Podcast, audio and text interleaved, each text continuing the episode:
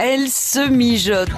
Délicieuse, onctueuse et très gourmande, la blanquette de veau fait partie des plats préférés des Français. Mon meilleur souvenir de blanquette de veau, c'est celle que euh, faisait ma belle-maman.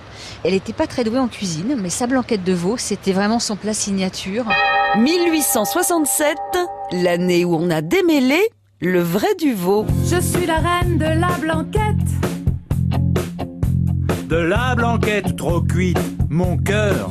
Au XVIIIe siècle, dans la haute société, la cuisine bouillie est jugée trop populaire. On préfère servir de la viande rôtie pour épater ses invités. Mais que faire des restes? Pas question de les jeter, ni de les resservir tels quels on prépare un roux à base de beurre, farine et bouillon que l'on lit avec des jaunes d'œufs et de la crème. Résultat, les morceaux de veau ou de poularde sont enrobés dans cette sauce blanche, d'où le nom blanquette.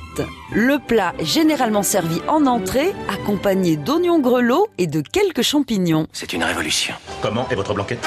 Pardon La recette devient un plat de résistance en 1867 dans la cuisine de Jules Gouffet, chef de bouche du cercle aristocratique parisien, le Jockey Club. Les plats à base de viande sont-ils de bonne qualité? Il choisit le veau parce que c'est une viande noble, mais fini les restes accommodés. Il fait pocher la viande crue dans un bouillon qu'il recouvre en fin de cuisson d'une béchamel liée à un jaune d'œuf. Avec cette recette, il redore le blason des plats mijotés et fait entrer la blanquette de veau dans l'histoire de la gastronomie française. Il n'y a rien à base de veau avec euh, des champignons, des pommes de terre je, je sais pas. Au revoir, monsieur. Mmh, bonne journée, monsieur. Comment est votre euh, blanquette? Aujourd'hui, la nouvelle tendance en cuisine, c'est le rustique chic.